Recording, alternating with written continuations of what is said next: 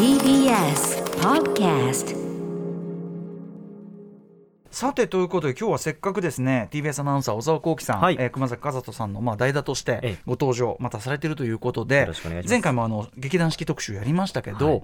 最近あの劇団四季の、えーご覧になったんですねまたね、はい、美女と野獣を美女と野獣のしかもこれは、えっと、要するに久々のリニューアル版ということでしょうか？そうなんです。この間、劇団四季特集で久しぶりにうん。美女と野獣がリニューアルされて、はい。まあ、舞浜でやっているんですけれども、うんうん。あだからディズニーランドのはい、もうすぐそばそばでやってるってことだもんね。でやってるってことなんですよね。ある意味もうセット劇場というかそういう感じですもんね、それをこの前見に行きまして、うん。うん感想はまあファンとしてうん。いい意味でも悪い意味でもうん。劇団四季っぽくなかったな、あというところが感想でした。それは、まずいいところとしては、うん。半円の半円型の劇場になっているので、んまあ、客席から見ると舞台がすごく奥行きがある、うんうんうん。で広いのでこう森林がずっとこう奥の方まで続いているような本当可愛らしい絵本の世界に入っているようなうんうん。舞台セットだったんですよね。うんうん。で私はあのファンなのでいつも双眼鏡を見ながら見るんですけど、はいはいはい。ベル主人公のベルが開く本とかに、うん。もう字がびっしり細かく書いてあるんですよ。ちゃんとああいうそういう見えないところまでちゃんと細工してるっていうのがさすが劇団四季だなって思いました。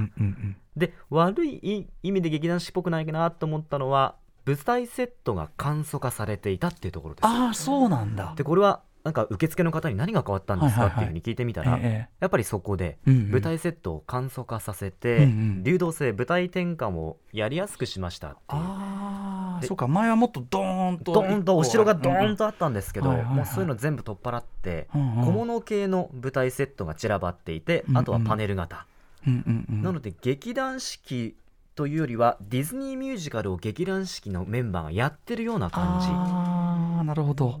そこの折衷というか。そうですね、まあ、なので専用劇場じゃないっていうのとあと今回上海ディズニーランドとのミュージカルを踏襲してるっていううんうんうんうん。ディズニー要素が強いので、まあ、そういった意味でそうか。いろいろな意味で劇団四季っぽくなかったなっていうなる思いです。ほどね、はい。あーでも面白いね。そんなの聞かないと分かんなかったから、えねあの見比べない限りは分かんないし、はい。へえ。そういうところがありました。なんかそっか。でも専用劇場じゃないの？本当大きいかもねそれね。そうなんですよね。あの劇団四季特集でもお話しさせてもらったんですけど、専用劇場じゃないと、うん。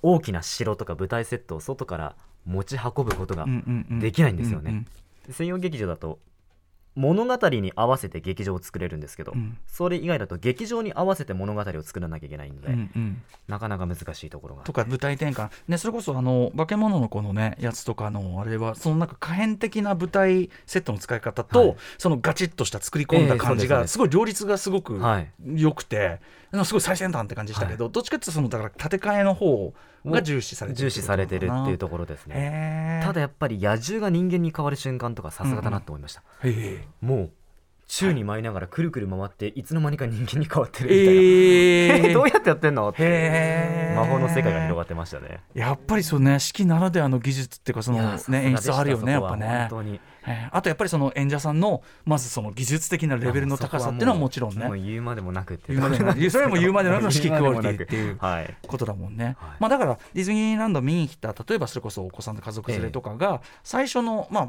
式だったりとか、まあ、ファーストミュージカルになりうるわけだからそう,、いう機能を果たすよね絶対ね。そうだと思いますあとやっぱりチケットなんか今やってますよねディズニー行ってそのまま劇団四季の「美女と野獣」を見られるチケットみたいなのが販売されてて。チケットっつうか、はい投資。ははだからあぴったりだなって思いましたね、うんうん。ディズニーの帰りとか、うん。ディズニー前に見て動線になってるわけですね。動線になってるっていう、うんなんか、うん。うんおー道ができてんなって思いながうんうんうんら見てました、なるほど。まああの式としてもちょっと新しい試みなのはね間違いないから、はい。はい、いいじゃない。もうこの短時間でこの的確なレポさすがでございます。ありがとうございます。落ち着いた語り口といい。